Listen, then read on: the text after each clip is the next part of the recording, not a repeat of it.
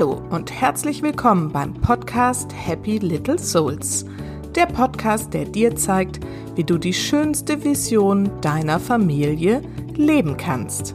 Ich bin Susanne, ich bin Coach und Mentorin für Mütter, die das Leben mit ihren Kindern bewusst genießen wollen. In der heutigen Folge geht es um den Baustein meiner Arbeit, den ich Dein Kind ist von Anfang an kompetent nenne.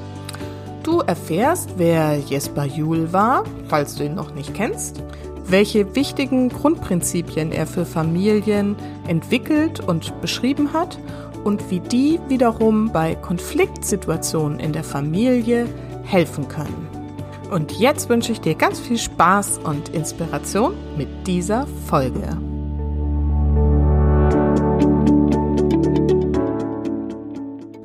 Kinder sind unfertige Wesen, die wir erziehen müssen. Na, wir zeigen ihnen den Weg in die Welt und wo es lang geht. Wir formen sie zu soliden Erwachsenen, die in der Welt funktionieren.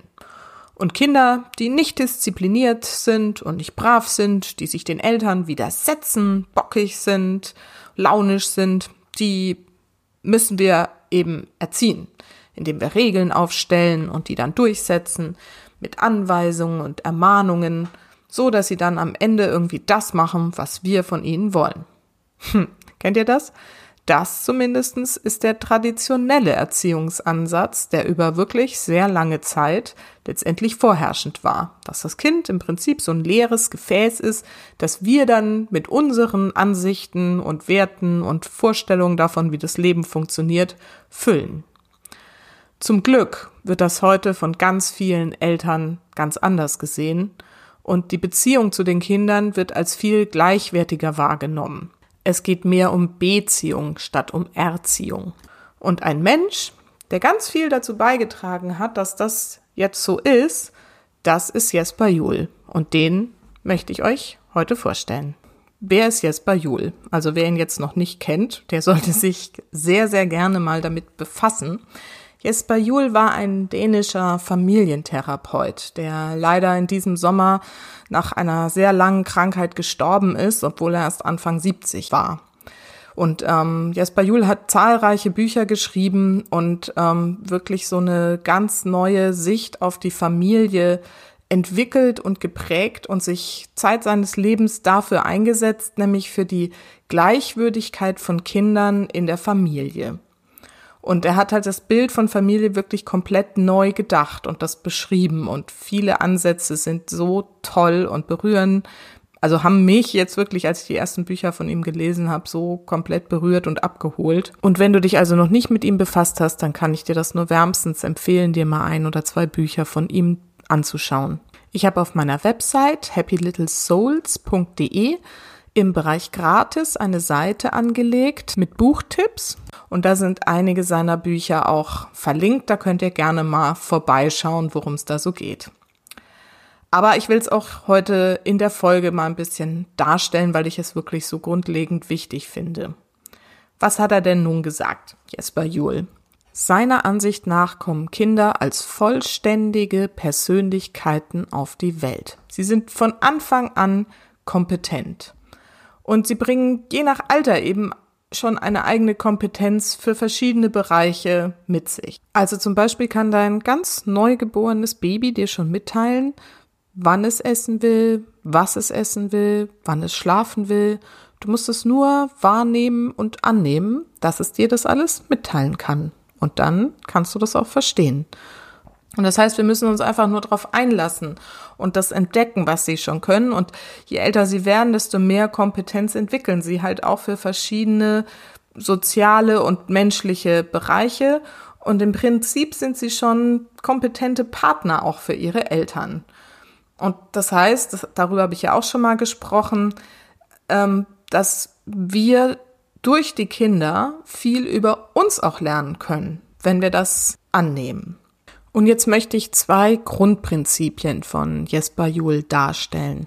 Und das Wichtigste ist ähm, tatsächlich das Thema Gleichwürdigkeit. Das ist ein Wort, was er im Prinzip geschaffen hat.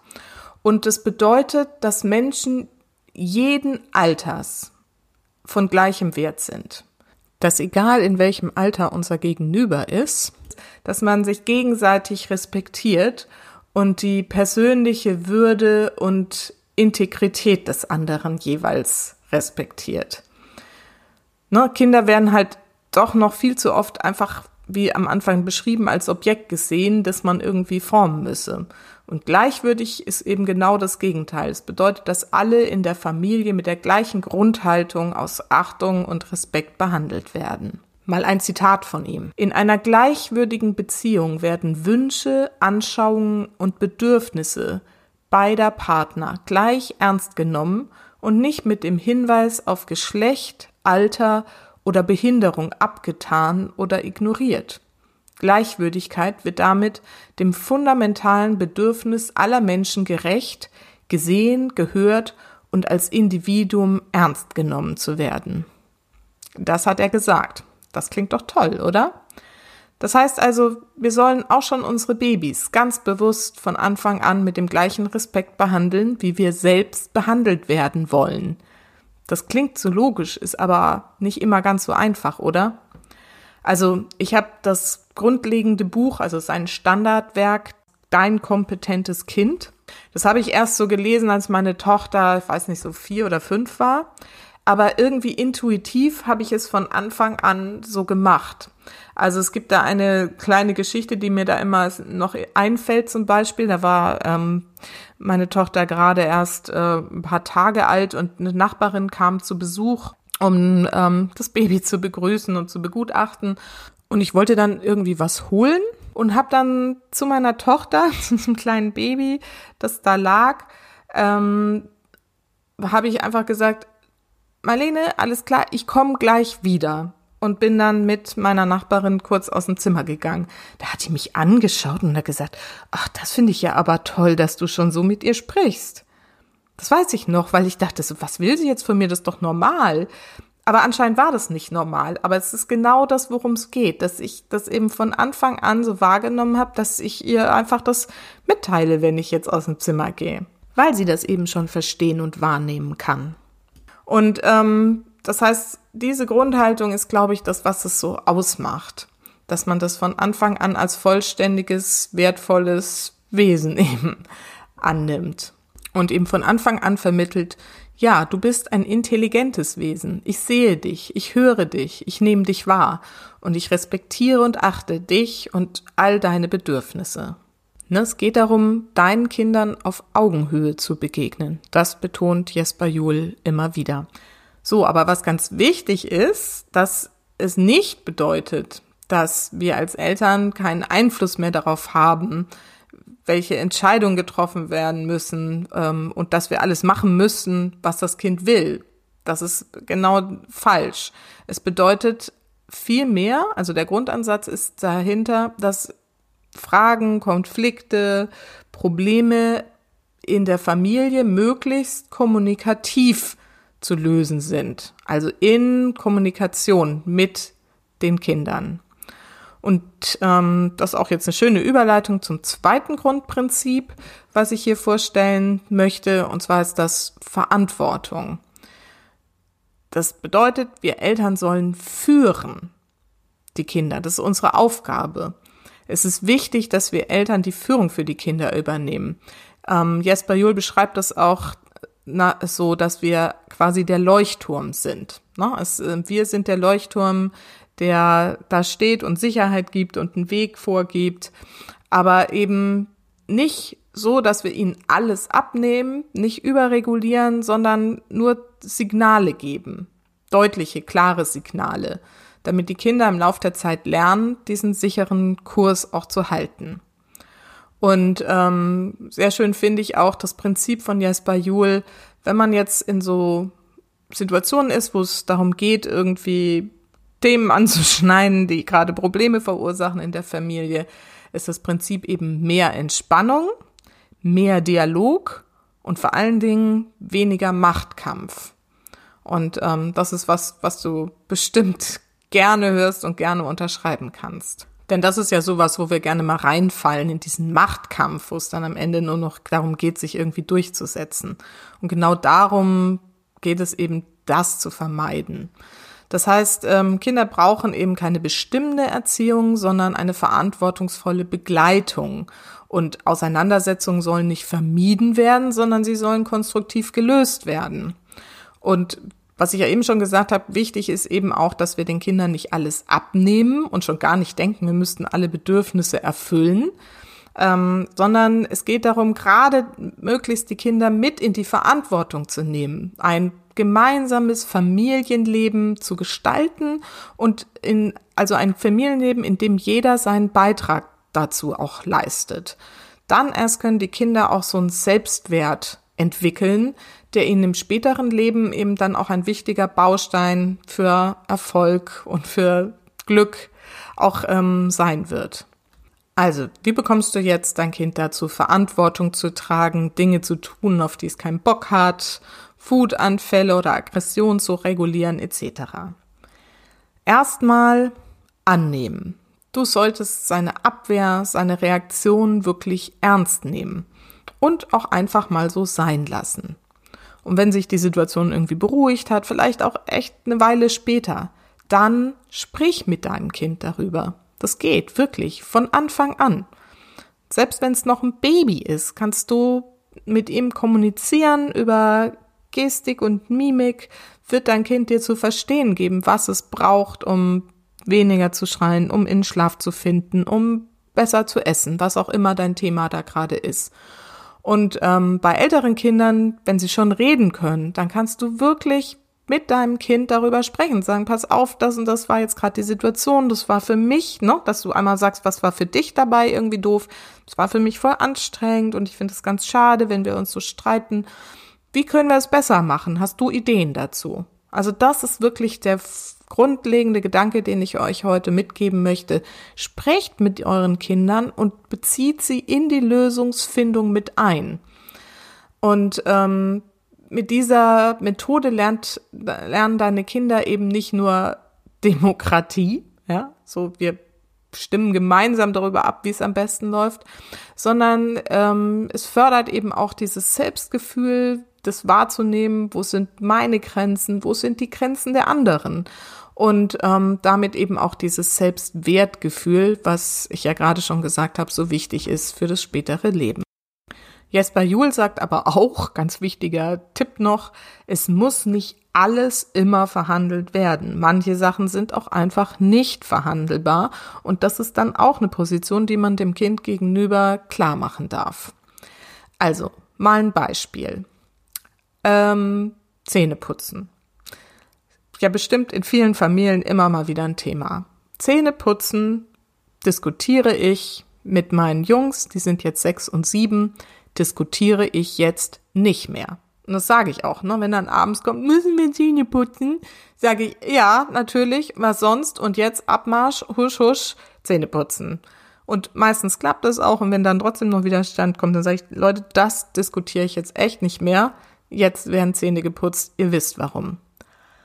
Aber das war natürlich ein Weg dahin. Als sie noch kleiner waren, habe ich schon versucht, ihnen das Zähneputzen schmackhaft zu machen. Ne? Also im wahrsten Sinne des Wortes. Ich habe Ihnen natürlich einerseits das viel erklärt. Wir haben ne, Bücher dazu gelesen, kennt ihr alle, die Zahnputzfee und so weiter und so fort. Ähm, und ich habe sie dann aber auch mit einbezogen. Ich habe sie ihre Zahnbürsten selber aussuchen lassen. Ich habe sie ihre Zahnpasta selber aussuchen lassen. Ich habe ähm, ihnen auch eine Weile erlaubt, das war ein Vorschlag von denen oder das haben wir irgendwie gemeinsam entwickelt, genau weiß ich das nicht mehr, durften sie ihre Zähne mit einer App putzen auf dem Tablet, was ihnen dann viel Spaß gemacht hat. Also ich habe sie dahin begleitet, im Dialog irgendwie rausgesucht, rausgefunden, was brauchen sie jetzt, damit dieses Zähneputzen ähm, stattfinden kann, ohne dass man es immer hundertmal diskutieren muss. Und inzwischen finde ich aber, ist es, sind sie jetzt alt genug, dass sie das verstanden haben und jetzt mache ich auch kein Shishi mehr irgendwie drum. Jetzt muss es einfach mal funktionieren. Jetzt sind wir gerade zum Beispiel noch als zweites Beispiel an einem anderen Thema dran, wo ich ehrlich gesagt noch nicht so die optimale Lösung gefunden habe. Ich weiß aber, dass es ein Prozess ist. Und zwar ist das Thema Üben, Klavier üben. Sie spielen beide Klavier und sie wollen das auch. Das haben sie selber entschieden. Ich zwinge sie da nicht dazu. Ich sage auch immer, Gott, wenn du es gar nicht willst, dann lassen wir es halt. Aber sie sagen, nein, ich will Klavier spielen. Aber zum Klavierspielen, lernen gehört eben auch üben. Und das ist hier immer wieder Thema, wenn ich sage, hey, könnt ihr mal noch Klavier üben? Nö, heute nicht, vielleicht morgen. Und da habe ich echt überhaupt gar keine Lust mehr drauf. Also, habe ich sie auch schon gefragt, wie wollen wir es machen? Brauchen wir bestimmte Tage, an denen ihr übt und bestimmte Zeiten? Dann haben wir das ausprobiert, war trotzdem irgendwie schwierig. Dann haben wir einen Vertrag ausgehandelt, wirklich aufgeschrieben mit Unterschrift, haben gesagt 30 Minuten die Woche, was jetzt echt nicht viel ist. Na, ähm, und ähm, was passiert, wenn es nicht passiert? Haben sie selber festgelegt, was dann passiert. Hat aber auch nicht funktioniert. Jetzt habe ich gestern noch mal, hat mir das Thema wieder, habe ich gesagt, Leute, ne, das mit diesen jetzt genau auf die Uhr gucken und sind noch zwei Minuten und so habe ich gesagt, das ist ja auch nicht der Ansatz. Ihr sollt ja eigentlich Spaß dran haben, ne, an diesem Klavierspielen. Sonst können wir das auch lassen. Was braucht ihr, um Spaß daran zu haben? Naja, und dann haben wir so eine Weile gemeinsam drüber gesprochen und so, und dann habe ich sie dran erinnert, ne, Leute, wenn ihr dann mal so weit seid, dass ihr ein Stück richtig spielen könnt. Überleg doch mal. Du erinnerst dich an das Stück und du hast doch das Stück so toll gespielt. Und dann, wisst ihr noch, dann macht es doch richtig Spaß. Ja, sagt mein Sohn, dann musst du uns einfach daran erinnern. Sag ich, yes, genau. Das ist doch mal ein guter Vorschlag. Und ich hatte denen das natürlich schon häufiger erzählt, aber jetzt kam es von ihm. Ich glaube jetzt irgendwie, ich hatte echt so das Gefühl, jetzt hat es irgendwie ähm, Klick gemacht. Und dann haben wir ein einen Zettel geschrieben, also ich habe ein schönes Schild gemacht, auf dem steht, es macht Spaß, wenn ich es kann. Und das habe ich jetzt ans Klavier geklebt. Also ist das jetzt auch eine Lösung, die wir gemeinsam quasi irgendwie entwickelt haben und ich bin super, super gespannt, was damit passiert. Ich werde es dann mal bei Gelegenheit berichten ob das jetzt vielleicht schon so ein Knackpunkt war, wo wir mal eine gute Lösung für uns und für dieses Thema gefunden haben. Also, ich fasse das alles nochmal zusammen. Traditionelle Erziehungsansätze gehen davon aus, dass das Kind ein unfertiges Wesen ist, das wir zu etwas Fertigem erziehen müssen. Und der Ansatz von Jesper Juhl, dem dänischen Erziehungsexperten, der sagt genau das Gegenteil. Deine Kinder sind von Anfang an kompetent und wir können von Anfang an von ihnen lernen und sie von Anfang an in die Lösungsfindung mit einbeziehen. Deine Aufgabe ist es, sie als gleichwürdig anzuerkennen und ihnen mit dem gleichen Respekt zu begegnen, den du dir auch für dich wünschst. Und das sollte deine Grundhaltung gegenüber deinen Kindern sein. Immer. Und trotzdem hast du eben auch die Verantwortung, du bist der Leuchtturm, der deinem Kind den Weg weist. Und du darfst deine Kinder um Lösungsvorschläge bitten, um, sagen wir, Kursänderungsvorschläge anzunehmen, wenn du merkst, dass der Kurs, auf dem ihr momentan seid, zum Beispiel irgendwie nur Nerven kostet und irgendwie eben nicht der richtige Kurs ist. Das ist dann auch okay, den Kurs mal zu ändern. Aber bezieh dein Kind mit ein. Gib deinem Kind das Gefühl, wertvoll und wichtig zu sein. Also ich meine nicht nur das Gefühl geben, sondern wirklich, eigentlich muss es von Herzen kommen, dass du sie als wertvoll und wichtig anerkennst. Und das, wenn du das wirklich lebst, dann wird sich das eines Tages auszahlen. Das verspreche ich dir. Und vergiss nicht, Familie ist, was du daraus machst. Alles Liebe, bis ganz bald deine Susanne. Danke, dass du diese Folge angehört hast. Ich freue mich total, wenn du mir ein Feedback dazu gibst, zum Beispiel auf Instagram. Du findest mich da unter happylittlesouls-de. Oder du schreibst mir eine E-Mail an susanne at happylittlesouls.de. Und wenn du die zukünftigen Folgen nicht verpassen willst, dann darfst du dir gerne meinen Newsletter abonnieren. Den findest du auf meiner Website happylittlesouls.de in der Rubrik Gratis. Da ist das Mini-E-Book gleich mit dabei. Also, so oder so, ich freue mich darauf, von dir zu hören. Bis dahin.